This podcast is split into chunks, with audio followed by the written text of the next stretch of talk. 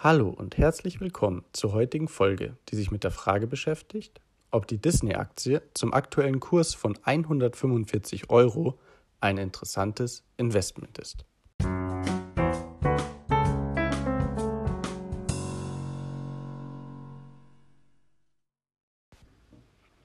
Alle Texte sowie die Hinweise und Informationen stellen keine Anlageberatung oder Empfehlung zum Kauf oder Verkauf von Wertpapieren dar. Sie dienen lediglich der persönlichen Information und geben ausschließlich die Meinung des Autors wieder. Bevor wir mit der Folge beginnen, möchte ich euch auf meinen Instagram-Kanal, das Aktienalpaka, aufmerksam machen. Wer Interesse an aktuellen Börsennews und Aktientipps hat, kann mir gerne folgen.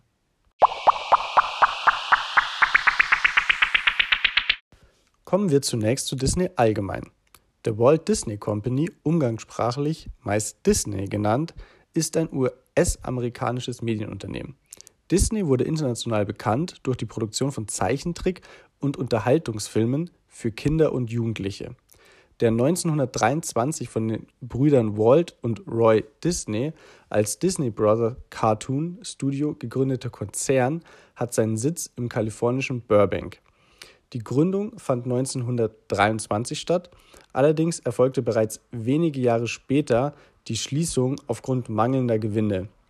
1928 kam es zu der Entwicklung von Mickey Mouse und, eine eigenständig, und zu einer eigenständigen Produktion, ähm, die allerdings nur durch das ersparte Kapital ähm, der Gründer in dem Fall ähm, möglich war.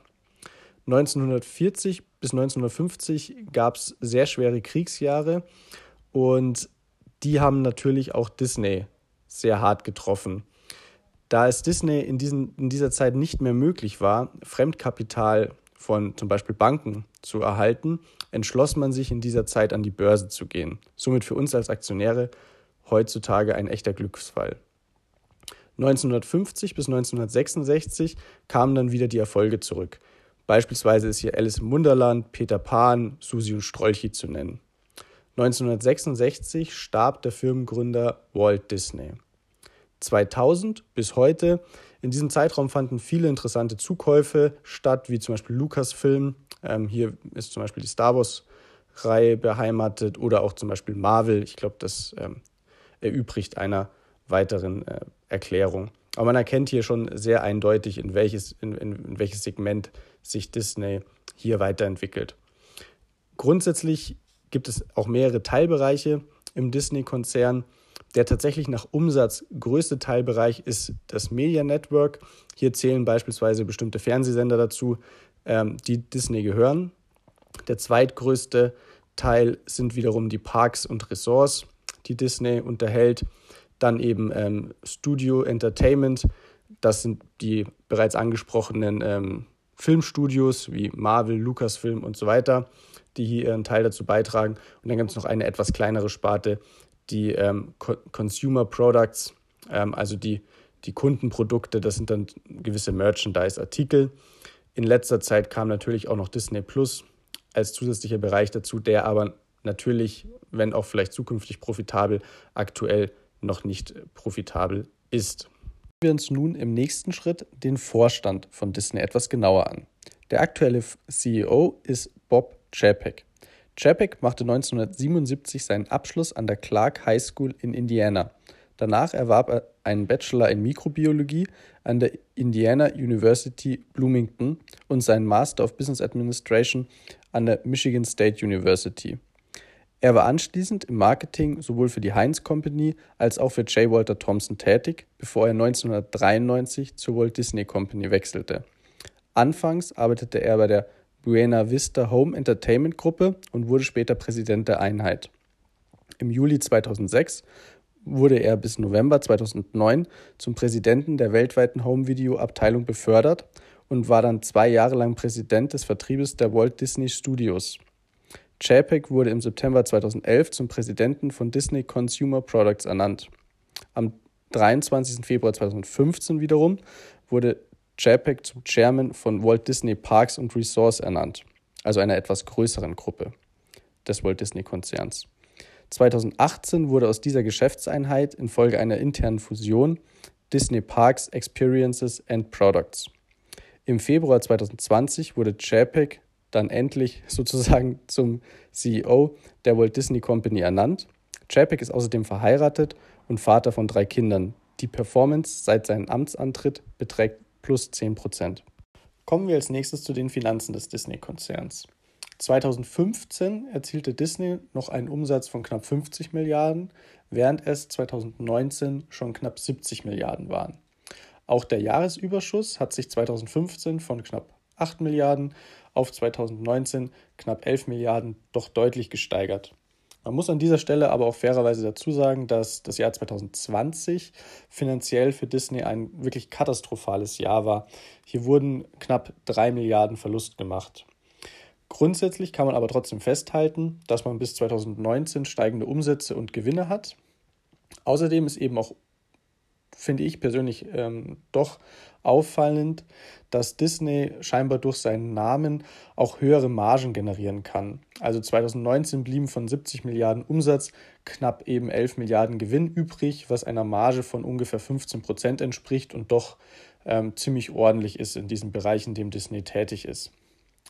Aktuell ist kein Kurs-Gewinn-Verhältnis ermittelbar, da eben, wie schon bereits erwähnt, ein Verlust eingefahren wird und auch tatsächlich für nächstes Jahr kalkulieren die Analysten eher mit vorsichtigen Gewinnen, da man hier eben auch nicht genau die Auswirkungen der Coronavirus-Pandemie einschätzen kann. Außerdem lag das durchschnittliche KGV in den letzten Jahren ungefähr bei 18, was finde ich persönlich doch ein relativ fairer Wert ist. Disney zahlt grundsätzlich auch eine Dividende von ungefähr 1,5 Prozent. Hier muss man allerdings dazu sagen, dass in letzter Zeit gerade sehr heftig darüber diskutiert wurde, ob eben diese Dividende nicht gestrichen werden sollte, da das Unternehmen doch ähm, deutliche Wachstumsfelder wie zum Beispiel eben auch den Streamingdienst Disney Plus hat und ähm, dieses Geld dort eventuell ähm, ja, besser aufgehoben wäre, wenn man es eben dort investiert. Bewerten heißt auch immer vergleichen. Heute habe ich mal als Vergleichskandidat für Disney Netflix mitgebracht. Grundsätzlich unterscheidet sich natürlich das Geschäftsmodell von Netflix und Disney schon in gewisser Weise, aber ich denke gerade, um eventuell die Bedeutung des Streamingdienstes Disney Plus besser zu verstehen, eignet sich dieses Beispiel sehr, sehr gut.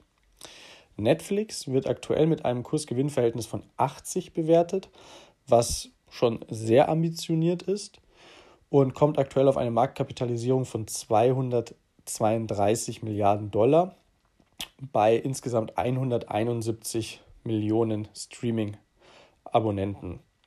Disney wiederum hat aktuell eine Marktkapitalisierung von 320 Milliarden Dollar, also sprich 100 Milliarden ähm, Dollar mehr Marktkapitalisierung, hat allerdings auch lediglich 86 Millionen äh, Abonnenten auf ihrem Streamingdienst.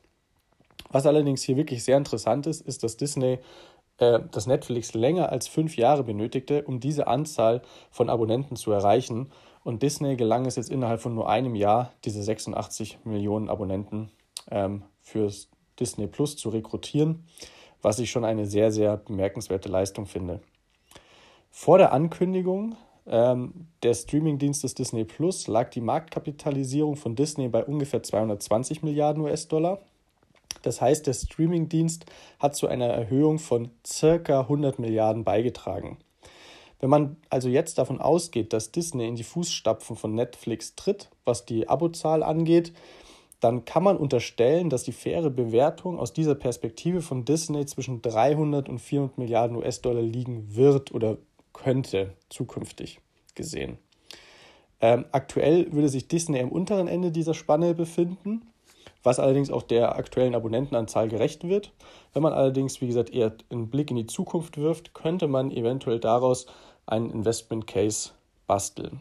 Kommen wir nun zu einigen negativen Aspekten der Disney-Aktie. Zukünftig könnte es tatsächlich sein, dass die Dividende der Disney-Aktie nicht mehr sicher ist. Das haben die letzten Diskussionen schon ein bisschen angedeutet und je nachdem, ob dieses Geld in anderen Bereichen besser aufgehoben ist, könnte es durchaus sein, dass die Dividende zukünftig entweder reduziert oder vielleicht sogar komplett gestrichen wird. Außerdem ist es natürlich so, dass Disney sehr stark negativ durch Corona belastet wird und eine Verlängerung oder Verschlimmerung der Maßnahmen könnte wieder für weiteren Druck auf der Aktie sorgen. Aktuell wird da scheinbar weniger Wert drauf gelegt, aber diese Gefahr besteht natürlich. Außerdem hat Disney angekündigt, aufgrund Corona mehrere tausend Mitarbeiter zu entlassen. Das ist natürlich menschlich sehr, sehr schade äh, und ist vielleicht auch ein wenig schlecht fürs Image von Disney. Aber aus wirtschaftlicher Sicht, gerade durch die Schließung der Themenparks, ähm, doch irgendwie verständlich. Aktuell ist es außerdem so, dass sich die ganze Welt scheinbar auf diesen Streaming-Dienst Disney Plus konzentriert. Und man erkennt es eben jetzt auch zukünftig, also immer stärker in, auch in der Bewertung, dass, diese, dass dieser Streamingdienst immer stärker eingepreist wird oder ein Erfolg dieses Streamingdienstes, muss man ja schon sagen. Ähm, es könnte aber natürlich sein, dass sich dieses Wachstum, was jetzt sehr rasant war, ähm, ja, abflacht, dass das Wachstum abflacht oder dass sonst irgendwelche Stolpersteine hier in den Weg gelegt werden. Und das könnte schon ähm, dazu führen, dass die Aktie hier ähm, deutlich unter die Räder gerät. Da, wie gesagt, gerade die anderen Bereiche, wie zum Beispiel die Themenparks, aktuell auch extrem unter Druck stehen durch die Corona-Maßnahmen. Außerdem ist es natürlich so, dass Disney mit diesem Service aktuell noch kein Geld verdient. Das heißt, hier muss aktuell noch laufend Geld investiert werden. Man spielt hier sozusagen mit der Fantasie, zukünftig hier extre extrem hohe Gewinne einfahren zu können. Außerdem natürlich ist die Bewertung von Disney aktuell anhand der fundamentalen Zahlen von 2020 historisch und auch aktuell betrachtet sehr, sehr hoch. Und auch die Prognosen für die nächsten Jahre sind sehr, sehr ambitioniert. Hier könnte es natürlich wenn eventuell die Wachstumsprognosen nicht mehr so eingehalten werden können, auch zu deutlich pessimistischeren Einschätzungen der Analysten kommen. Kommen wir nun zu einigen positiven Aspekten der Disney-Aktie. Disney ist ein sehr solides Unternehmen mit einem Geschäftsmodell, welches sich bereits seit vielen Jahrzehnten bewährt hat. Außerdem hat Disney eine sehr starke Marke und dadurch auch einen sehr starken Burggraben. Der Burggraben wird außerdem immer wieder durch bestimmte Mechanismen wie beispielsweise Kindheitserinnerungen verteidigt. Das würde ich an der Stelle mal kurz erklären wollen. Beispielsweise ist es so, dass wenn man selbst als Kind mit seinen Eltern im Disney-Park beispielsweise war oder sich zum Beispiel die Disney-Filme angeschaut hat, man eher dazu neigt, mit seinen Kindern wiederum zukünftig eventuell eben auch diese Erfahrungen machen zu wollen. Und dieser Effekt wird sich wiederum auf weitere Generationen ebenfalls durchschlagen. Das bewerte ich sehr, sehr positiv. Außerdem ist es so, dass die Analysten zuletzt ihre Kursziele nach oben korrigiert haben und dies könnte auch zukünftig, zumindest in der nächsten kurzfristigen Zeit, auch für weitere positive Impulse in der Aktie sorgen. Außerdem im Verhältnis zu Netflix erscheint für mich Disney noch etwas Luft nach oben zu haben. Gemäß den Analysten ist die Aktie allerdings aktuell fair bewertet. Ich habe hier ja bereits im, in dem Vergleichsteil eine kleine Beispielrechnung vorgenommen. Was ich außerdem sehr schön finde, ist, dass man eine klare Strategie bei Disney erkennt. In den letzten Jahren wurden Zukäufe gemacht, wie beispielsweise Lucasfilm, wo er die Star Wars-Reihe beheimatet ist, oder auch Marvel. Und jetzt wurde eben auch dieser Streaming-Dienst gelauncht. Das heißt, man erkennt hier sehr schön, welchen Weg das Management gehen möchte. Und ich finde immer schon, wenn man eben dieses klare Bild der Zukunft hat, ist das schon mal ein erster sehr, sehr wichtiger Schritt. Kommen wir nun zu einem abschließenden Fazit. Disney ist ein tolles Unternehmen, meines Erachtens wirklich der Inbegriff eines Buy-and-Hold-Investments. Zuletzt ist die Aktie allerdings sehr stark gelaufen und auch die zukünftigen Gewinne durch den Streamingdienst wurden eingepreist, während mögliche Risiken, wie zum Beispiel eine Verlängerung des Lockdowns oder eine neue Virusmutation, äh, nicht mehr in der Kursentwicklung zu finden sind. Die Risiken überwiegen daher für mich aktuell die Chancen.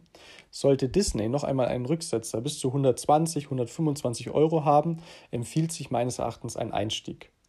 Dividendenjäger sollten sich, wie bereits erwähnt, anderen Unternehmen zuwenden, da es in den nächsten Jahren passieren könnte, dass Disney, um weiter stark zu wachsen, die Dividende kürzt oder streicht.